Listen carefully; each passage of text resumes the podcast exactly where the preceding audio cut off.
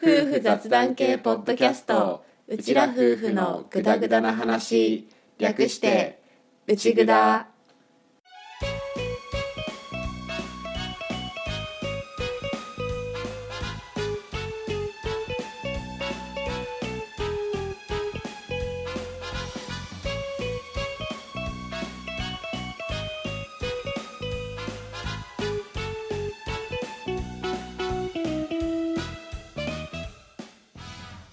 内ぐだはリビングでの雑談を垂れ流すをコンセプトに家庭や仕事その他諸々について話しているネットラジオ番組です旦那担当のアッキーと嫁担当の歌の本物の夫婦が新潟のとあるリビングからぐだぐだとお送りしていますしょうもない雑談ばかり勘違いや言い間違いの宝庫なので適度に聞き流しながらグダグダ話をお楽しみくださいはい、142回オープニングです。です我々どっちも髪の毛さ、黒じゃない。黒髪黒髪。でもほら歌昔パッキンだったじゃんあれね、色を抜い抜いてたんだけど、気がついたら毛先傷んで金髪になったってやつね。人生で唯一のそうそう。髪染めでしょうん、髪染め脱色脱色。兄にしてもらって綺麗な茶色になったんだけど、だんだん毛先が傷んで毛先が金髪、真ん中茶色、上黒っていうので面倒くさくなってそこから黒なんだけど、黒共いじゃ通んの友人にねうん共通の友人が歌と初めて会った時はその時で、うん、やっべヤンキーがいるって 思われてたからねそうだねらしいからねその時俺まだ歌ってないけどさ本当なんでなんで切らなかったんだろうって思うけどまあまあそんなんで我々黒くてさ最近ちょっと悩んでいるのがさ白いものが混じり始めたなってあ歌はねお前ないって言いたいのか あれえちょっと待って歌はねうん歌ちょっと時々さ溶かしているとさひょいっとこう白いのがねぴょんぴょん飛び出してくるようになっちゃってでそういうのを見つけた時抜かないでこうハサミで根元までグッてやって根元付近で切るんだけど根元付近は黒く復活してる時があるからねそうそうそうとりあえずこう目立たないようにってギリギリまでやって直近って切ってポイポイしてるんだけど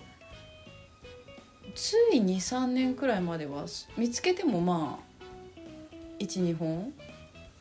とかだったのにこの間さ1本見つけたと思ったらさまあ10本近く見つけたよね。で黒髪だからさやっぱ目立つじゃん。黒髪じゃなくても目立つよ目立つかななんかすごいやっぱ黒の中にポツンとある白がさ気になっちゃってさかといって染めようかなどうしようかなって思った時にまあさっきアッキーが話した唯一の脱色の時の話、まあ、プリンちゃんが面倒くさいんだよね私髪伸びの早いからさすぐプリンちゃんになるからさ染め直しとかさめんどくさいなってだからの黒髪なんだけどはあねどうするアッキーはどうするえ目立ってきたら興味な、えでもさ増えたなとか思わないさすがにうんだって歌見てないもんはい出たよはいこの歌に興味がない発言出たよ俺最近うさ、ん補助で石灰巻いたんだよ、うんうん、石灰を入れるのねたまにうん土壌を中和させるために酸性中和させるために石灰を入れるんだけど、うんアルカリをね入れるのねその作業をした後石灰がもう紙とかにちょっとついて、うん白っぽくアッシュっぽくなるんだよね、うんなってそのまま子供たちとうん作業を終えて子供たちは実家にいて子供たちと合流して帰ったって感じだったんだけどうさ「ん見て見て父ちゃん髪白くなった」って言ったら「ああわかるわかる母ちゃんもね髪白くなるとね鏡の前でね切ってるよ」 うん、それとは違う話だけどなってそいううの話を聞いてるから、はいああ歌も気にしてんだなっていうのは知ってるよ気にしてるだから冗談だよ最ちゃんとちゃんと知ってるよいやそれさ自分の目で見たんじゃなくてさ子供たちから聞いたんじゃん100分の方じゃん一見じゃなくて百分じゃんうんというね最近ちょっとね髪の毛をその白くなってしまったものをどうごまかしていこうかってちょっと考え始めた、年だねうん、来てるよね若い若いって若いつもりだと思ってたけどなんかごまかしきれないところで老いを感じるよね、うそやん、などうしよう茶色く染めようか今更今更 今更どうかな染めても別に目立ちづらくなるわけじゃなかろうに、まあ、黒だからってのは、まうんあ、あるとはいえ、うん違うその嫌がるものを嫌がる気持ちを忘れていこ う嫌がってるそれは実は嫌がってると感じているだけだからここで有意識論持ってきた 嫌がってるって歌が思ってるだけだから実は髪は白くないかもしれないそうか 実は私の目から見たら白く見えてるけど本当は黒いかもしれない歌が白いって認識してるだけかもしれないし、うんそれを嫌だって認識してるだけかもしれないなるほどね髪は白くないかもしれないし嫌じゃないかもしれない、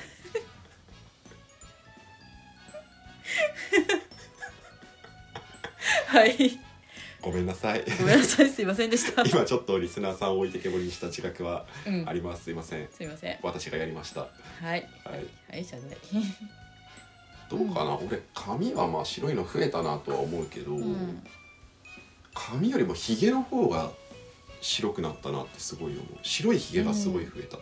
おおて思うかな、ひげに関してはね染める染めないじゃないもんねうん染める染めないじゃないしう、んうーんでも実際問題ちょっと真面目に喋ると、うんまあ言ってもこれから老いていくわけですようん我々は、そうまあ、だね人間誰しもうん老いていくわけでその老いを嫌なものだと捉えるかそれともまあそういうもんだしこれも人生の中の時間の一つだなって捉えるかうんどうか白い毛が嫌だと思っても白い毛は生えてきます、うんそれを染めるのか染めることで若々しく保って心が保たれるのか、うんあ白いなで終わるのか、うんそれを選ぶのは一人一人次第です何の話 はいちょっと長くなってきたので この辺でちょっと待 ってこここで終わられるとちょっと俺やばい人になる気がするえでも要はそうだよね気にするか気にしないかの問題だしねそれは本当に自分の心の持ちようだもんねそう髪が白くても子供たちは歌を慕うしうちらは夫婦をやっていくうんそういう話そういう話だねうん嫌なことを ねいや今嫌なことは嫌なこと、うん嫌だと思わなければいいんだよって言いたい自分と、うん嫌なことから逃げていいんだよっていう自分と両方いたから、うん詰まった、なるほどね、まあとりあえず染めるって言葉にはしたけど多分しないと思うから今まで通り子供たちに見守られながらハサミでちょきっと切っていこうかな目立ってきたらもうそれを切ることすらしなくてもい いそこまで来たら諦めるそこまで来たら染めればそうだね白髪染めだねとにかくはいうんもう自分が楽しく過ごせる選択をしていけばそれでいいんですよ、わかりましたはいはいではこんな内容でしたがじゃ本あ編に 今回もこれで本編にこれオープニングだねオープニングだ よはいじゃあ本編に行きたいと思いますはいはいじゃあオープニングこれでおしまいおしまい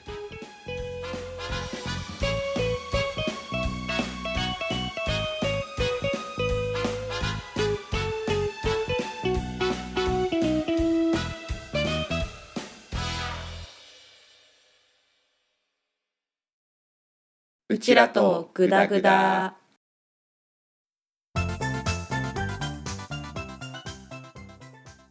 はいノンジャンルのことを話すコーナーですです今回ははい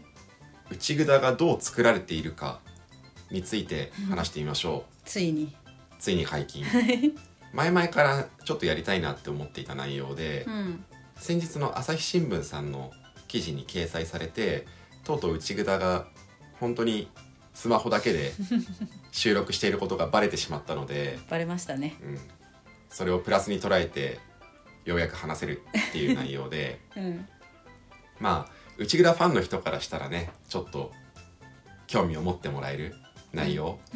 まあどれくらいいるんだって話なんだ けどただそれもあるし、うんあとはもう最近になって情報発信が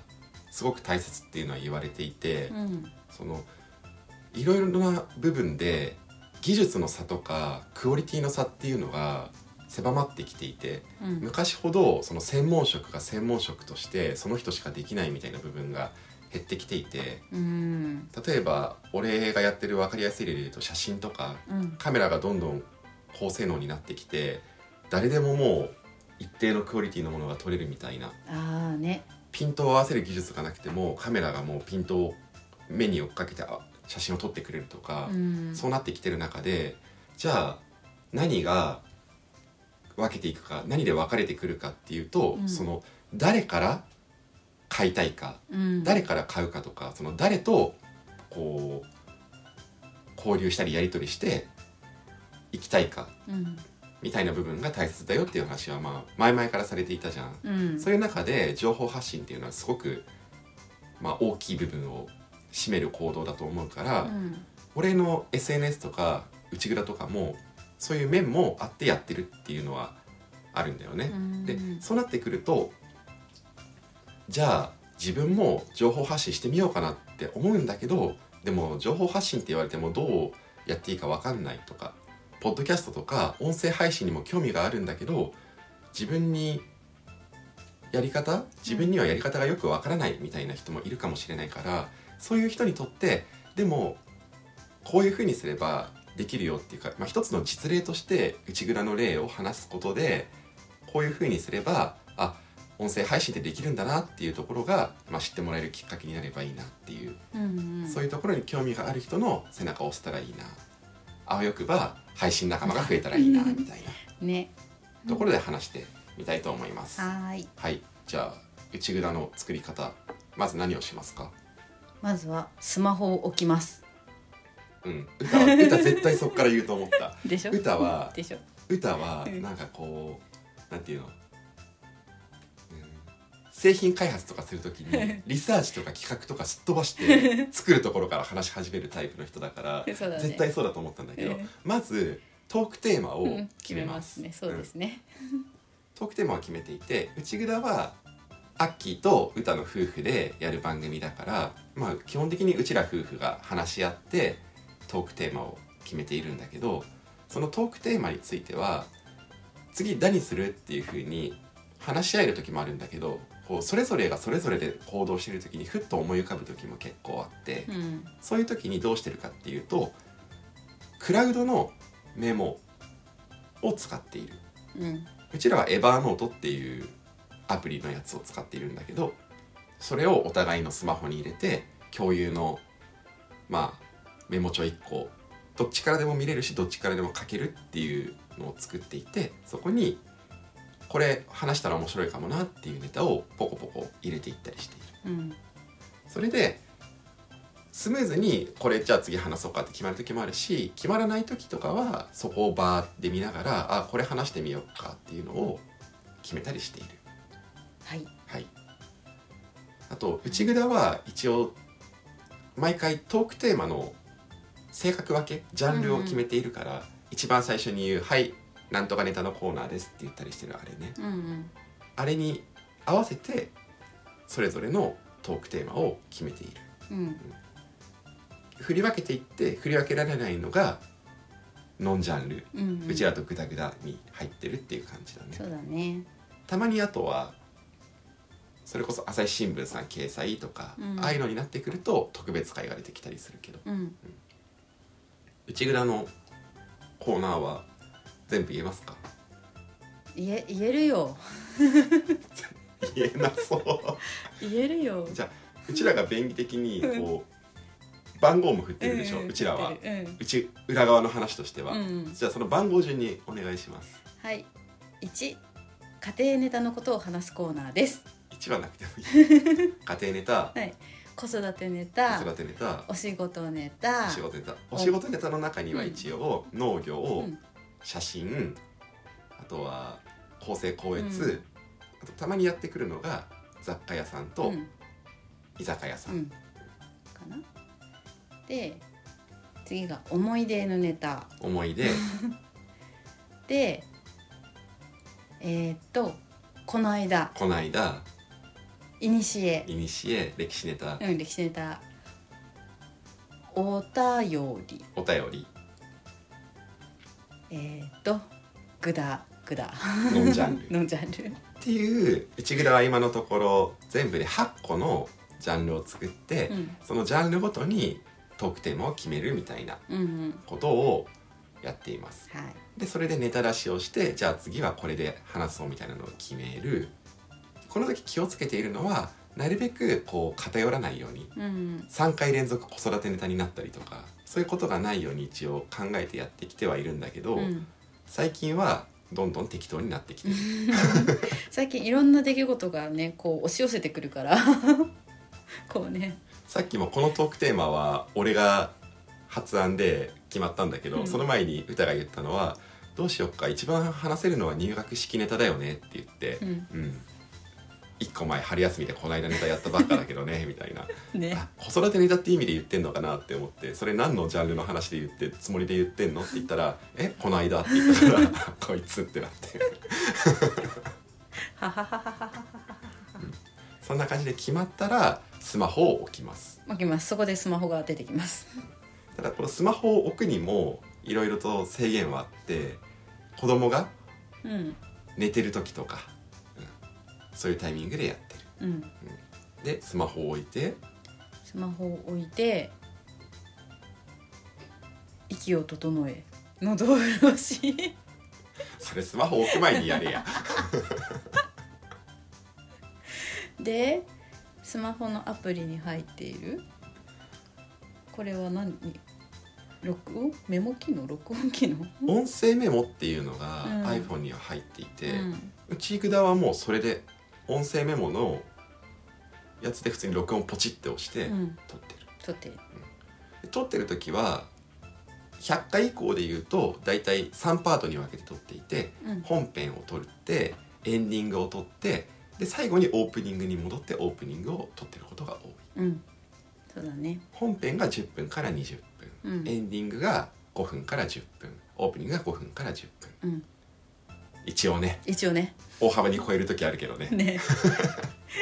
今日が乗ったというかねそうねちょっと筆が走りすぎてしまった時がねそうそうそう舌が回りすぎてしまった時がね、ねうん、絶好調っていうね失言含めてねそうそう そう、うん、それで撮るうんただここは撮る時はもうほぼほぼっていうか基本台本とかはもう一切作らないうで、んバーって喋って撮ってるうんっていうのが基本、そうだうねんリビングでの雑談を垂れ流してまうす、ん本当にただスマホを置いてあるだけの本当にただの雑雑談だ雑談噛んだごくまれに俺が台本を用意する時がある回は、うんそのすごく微妙なこう受け取られ方によってはすごく悪い受け取られ方っていうかなんて言うんだろう誤解を招きそうなうん内容の時とかあとはすごく今回はこれを伝えたいっていううんものがはっきりしてる時とかうんうんに台本を作る時が今まで片手で足り る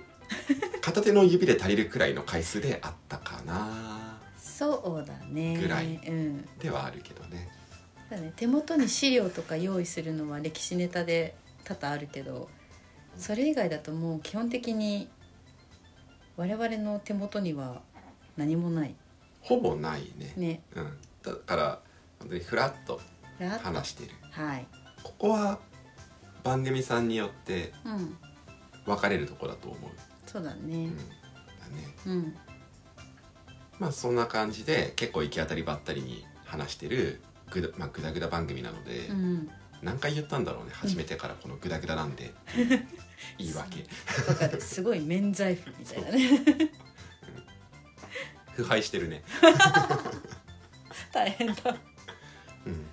そんな感じでまだ収録したら今度はその音声を一旦自分のクラウドに上げてクラウド経由でスマホに入っているものをうん PC にうんうん飛ばす、うんで俺は iMac を使っているんだけど Mac にもともとガレージバンドっていうものが入っていてうんそのガレージバンドで音声を編集しているうーんただ凝った編集とかはそんなにしてなくってたまにエコーを入れたりとかうんあとはあまりに何言ってるか分かんない時とかに、うんそこをちょっと本当何言ってんのっていう時と かあとこの話何周すんのみたいな時にうんカットしたりとかうんするぐらいでほぼ撮った内容はそのまま使ってる、なるほど今のうんようさんのくしゃみみたいなところもうんそのまま入れてる、持ち味みたいになってるまあ、そこはよしあし分かれるとこころだとは思うんだけだど、ねまあ内蔵はリアルな子育て家庭のうん感じっていうことにした。したねそんな感じでガレージバンドで音声を編集していうる、んでガレージバンドで編集してるって一言ポンと言われてもちょっとやりたいけど分かんないって人には分かんないと思うから、うんガレージバンドってまあ音声をこう編集できるソフトなんだけど、うん主に2つラインを作っていてうん話してる声が入るラインとうん BGM が入るラインとうんその2本で、うん BGM は音声上げたり下げたりしながらこう最初ちょっと大きく音入って喋り出す前ぐらいに音ちっちゃくなってるのが聞いてる方はわかると思うんだけど、うんそういう風に音の大きさだけ調節してあとはもう普通に順番に音声を投げ込んで音声に合わせた BGM を投げ込んでっていう風にうんやってる、なるほど BGM については以前新潟の曇り空が好きさんからもお問い合わせがあった時答えた通り、うんアマチュアの音楽工房さんっていうフリーの音源を使ってるうん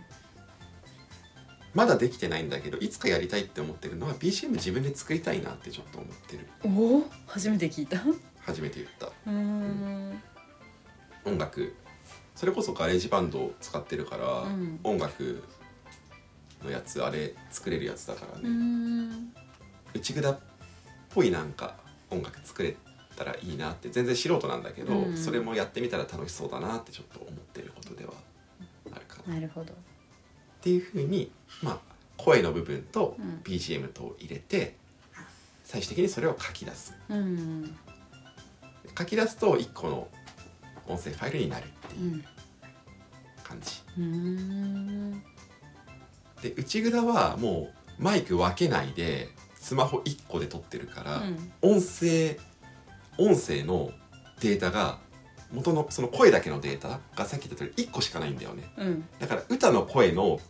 ラインと俺の声のラインを分けてなくって、うんもううちらの会話の声のラインっていう1個しか持ってないから、うん片方の声だけ上げたり下げたりができないなるほどねからこそ俺の声が大きくなりがちだからスマホを歌よりに置くっていうことをやってる そうだねあの初期から言ってる話で近づいてきてる スマホが今まで言ってたその媒体を歌よりに置くってうんずっと言い続けてきた、そのスマホをちょっと歌よりに置く僕朝日新聞さんの新聞記事の写真でも、うんスマホは歌よりに置かれていいるただからこそようさんを抱っこしているとようさんの声がよく入るっていうってねいうねそううんだから大丈夫な時は俺が用抱っこして声入りにくくしたりとかいろいろやってることはあるんだけど、うん一応環境音が入りやすいスマホ録う音んでやってるはいっていう歌よりに置いてるうん歌が興味のある話題とかつぼった時とかに声が大きくなるから そうなると歌の声がもう全般的に大きく入っちゃう時がうんある。申し訳ないうんそういう時はなるべく声混ざってるんだけど歌のとこだけピンポイントで下げ目にしたりとか編集の手間が増える、すいま せんすいませんまあ、そんな困難をして出来上がった音声データをうん今度はまたクラウド経由して、うん、とスマホの方に逆輸入逆輸入何言ってんの スマホのに今度帰ってくうるん帰ってくるスマホで撮ったデータをパソコンに渡して編集してうんパソコンからスマホに音声が返ってくうるん完成版の1個のファイルで私も逆 輸入だよ逆輸入かなこれ逆輸入まあいいや逆輸入かまあいいやうんまあいいやうんそれで出来上がった音声データを最後にアンカーっていうアプリをうん使って配信していて ANCHOR アンカー、アンカーさんうんのところにアップロードしてタイトルつけて説明文入れて何月何日の何時に配信しますっていうのを決めてうん配信っていうのをポンと押すとうんアンカーさんは Apple Podcast はもちろん Google Podcast とかえっといろんなところ Spotify うんとか、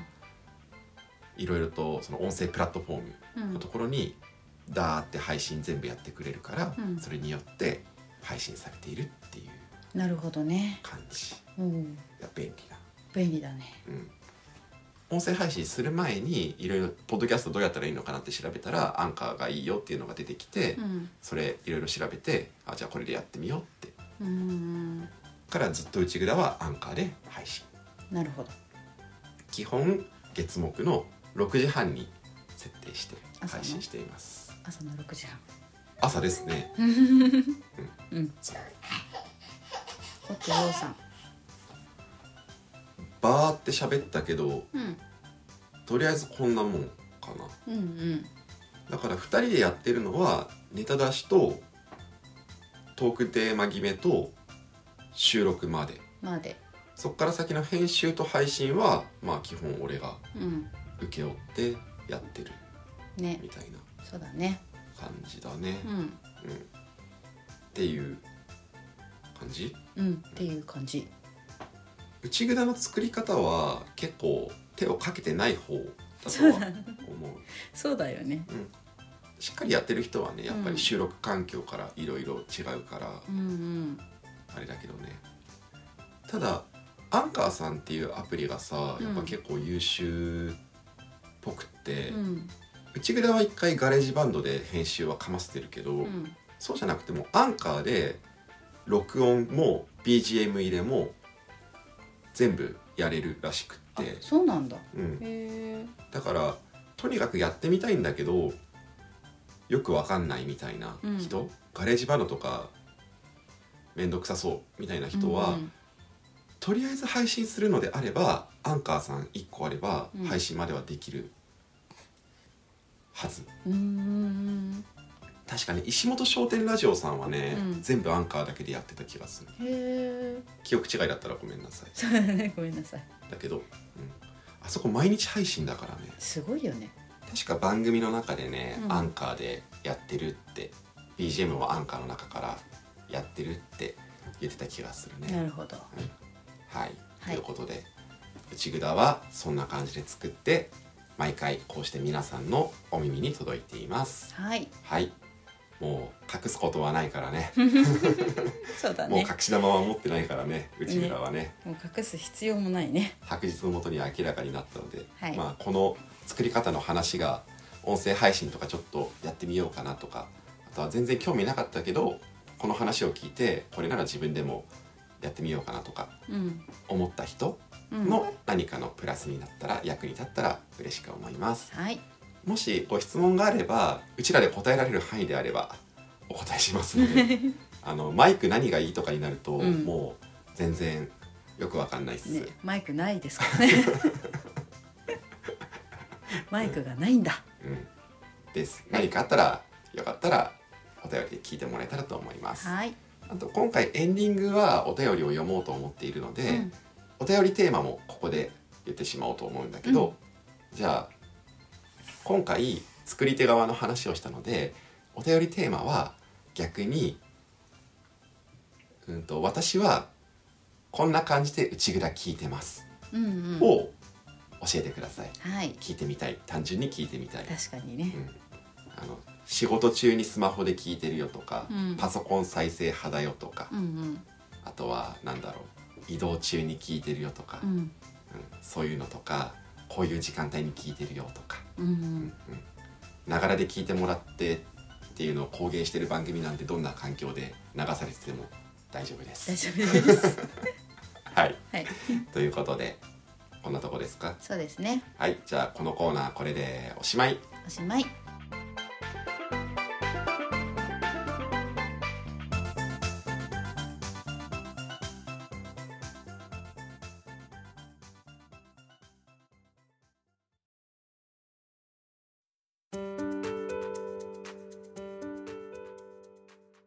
はいエンディングです。です。ということで今回は内札がどう作られているかっていう作り方の部分をバーって話してみたんだけど、うん。駆け足になっちゃったけど、うん。話してみたんだけど、うんエンディングではいただいたお便りを読んでいきましょはーい。うはいチャットも今回はあきさんからのお便りです、はい、いつもありがとうございまいす。つもありがとうございますちょっとちょっと久しぶりかもしれない そうだね。うん寂しかった寂しかった。はいでもこうしてまた読んでいきたいと思いますじゃあお願いしますはい。アッキーさん、どんとこいさん、こんばんは。今日は一日中ポッドキャスト聞いてました。夫婦のラジオも増えましたね。ひーちゃんご入学おめでとうございます。ツイッターの桜の写真とっても綺麗ですね。家の近くの桜は気づいた時にはほとんど葉桜でちょっと後悔です。風景用レンズは買えそうですか？138句目を聞いていたら旅に行きたくなりましたまずは日帰りのキャンプくらいがちょうど良さそうですね子供が大きくなると車のサイズも悩みますね新潟の曇り空が好きな方のお便りは素敵アッキーですどんどこいですお便りありがとうございまありがすとうございますどんとこいさんどんどこいさ代名詞になりつつあるんじゃないどんとこいさんんね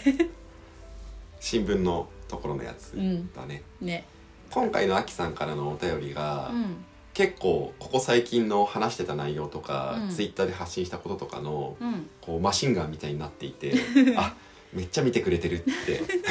そうだね嬉しくなるよね、ねうん、ちなみにチャットモネームのところ今回は、うんタイプ9調停者秋って書いてありまし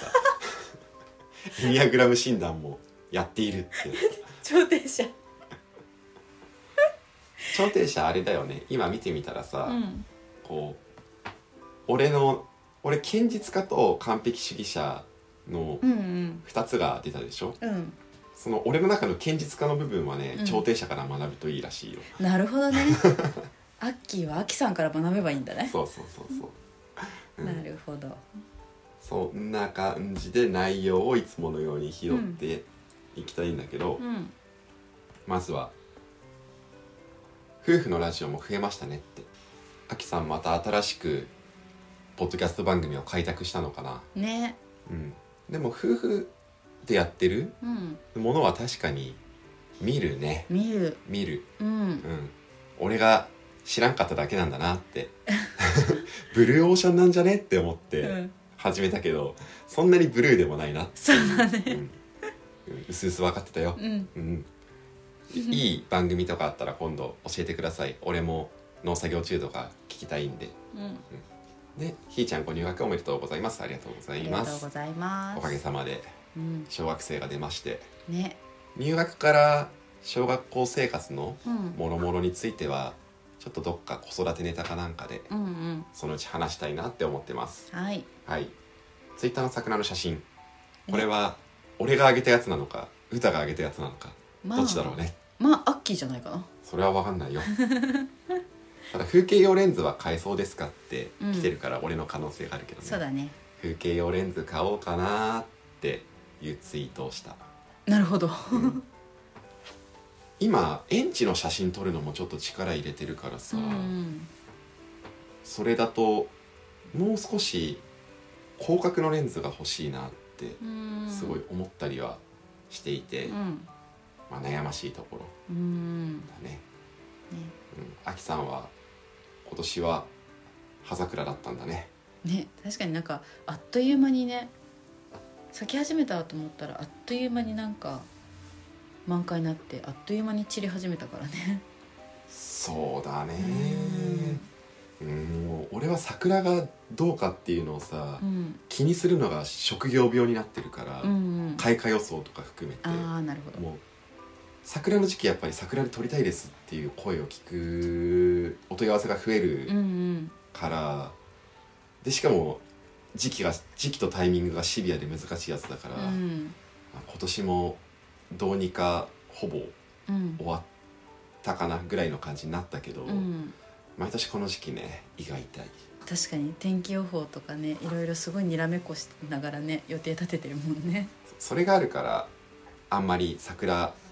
のタイミングうん見落とすことは少ないんだけど、うん今んとこね、ねうんでも普通に暮らしてた時はあいつの間にか咲いてたんだねぐらういの、ん葉っぱ出てんじゃんみたいなわかる葉桜は葉桜でねねなんかまた来年の桜みたいな感じに、うんちょっとこう哀愁があるっていうかさ、うんうんあるけどねね来年はぜひじゃあ葉桜じゃない桜をうんチェックしてください、ぜひぜひ多分忙しい時期だと思うけどバッタバタしてるよね そこがあると思ううねんそして138グラム聞いてたら旅に行きたくなりました日帰りのキャンプくらいがちょうど良さそうですねうん旅に来てんだ行きたいのもずっと言ってるよね我々もね 旅に来てんだうんどうしようかねねそう日帰りキャンプくらいから始めるのがいいんだろうなとはうん思うんだけど、キャンプのね道具揃えたりとかのもろもろがわさかる腰が重いんだよねねだから車中泊っていう話うがん出たぐらいで、ねあとはまあひーさんがびっくりするくらい虫が嫌いだからね慣れ慣れ慣れかなだって慣れさ慣れあんなさなんか点みたいなさ小林にも怯えてるからね虫が全部ダメだからね、うん蝶以外全部ダメねちょっとねお前どんだけの虫が出たんだと思ったら本当に小林本当に点くらいの虫で「おい!」ってよくなってそうそう小映えレベルでもうやべえ虫見た時と同じテンションだからるねびっくりするうんでもうん、うんそうまあね、確かに慣れかもねうん、うん日帰りキャンプ日帰りキャンプいいねねうんだねサクッといってねだなあどうしようか な悩ましいです悩ましいですはい子供が大きくなると車のサイズも悩みますね悩みますねねああうんうちは人数が多いから荷物が乗るところがなくってね、うんそれもキャンプに踏み切れない理由の一つではあるうね、んだったら車中泊なのかなってねループしてくるよね感じね新潟の曇り空が好きな方のお便りは素敵素敵ね素敵だよね 新潟の曇り空が好きさんのさ、うんお便りの雰囲気がうん好きっていうファンが増えてくるんじゃない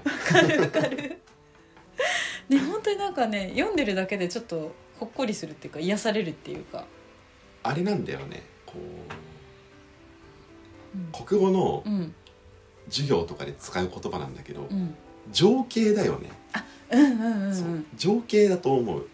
ね曇り空が好きさんのお便りのうん感じうん風景、風景とかを、うん風景っぽいことを書いているうん時でもあの電車のうん窓からのみたいなのあったじゃん、うん情景なん だよその時のね思う思い出されるっていうか思う浮かぶ気持ちみたいなそう気持ちが絡んだ風景そうなんだそよ、うね、そうそううた今の返しの正解は「何言ってんだおめえ」だから返せなかった共感しちゃったね素敵だお便りだよね、ねうんでも別に素敵じゃないと送れないわけではないからうん内ぐだのお便りは、うん、気楽に送ってくださいって思うし、もちろんこのあきさんからのお便りもいつも読んで楽しいし、うんうん我々は結構ジャンルが広いと思っている受け入れるジャン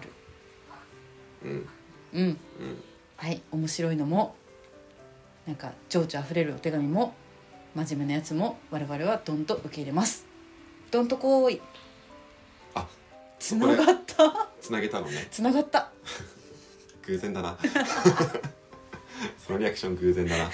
つながったうんなのでお便りはすごく番組を続けるモチベーションになっているのでよかったら今後ともよろしくお願いしますお。願いしますということで、あきさん今回もお便りありがとうございましありがたとう。ございましたうん、こうやってさ、うんあきさんのお便り見ると、うんここ最近の自分たちの配信とか活動が振り返れるよね。わかるあ、こんな感じだったなって確か思う。にね我々も走り抜けてってるからねちそょうっと時々振り返らないと分かんなくなるなんてだって歌はこの前配信したのがこの間だったってことを忘れているから、ね、大変嘘だろ はいということで今回も聞いていただきましてありがとうございました、 ありがとうございました次回もぜひまたグダグダ話にお付き合いくださいお願いします駆け足で今終わろうとした理由は子供が部屋に入ってこようとしたからなんだけど、うんまた戻っていったみたいなのでゆっくり締めればよかったって思いました 今回もこれでおしまいおしまい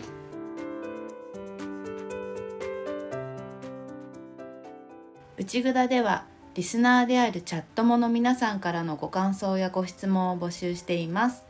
番組紹介のページに受付フォームがありますのでぜひ気軽にお寄せくださいまたツイッターもやっていますフォロー、コメント大歓迎ですツイッターアカウントは、アットマーク UCHIGUDA アンダーバー RADIO アットマーク内ぐだアンダーバーレディオです。ハッシュタグ内ぐだでぜひつぶやいていただけたら嬉しいです。うちはカタカナぐだはひらがな。の内ぐだですお便り待ってます。ではでは。また聞いてね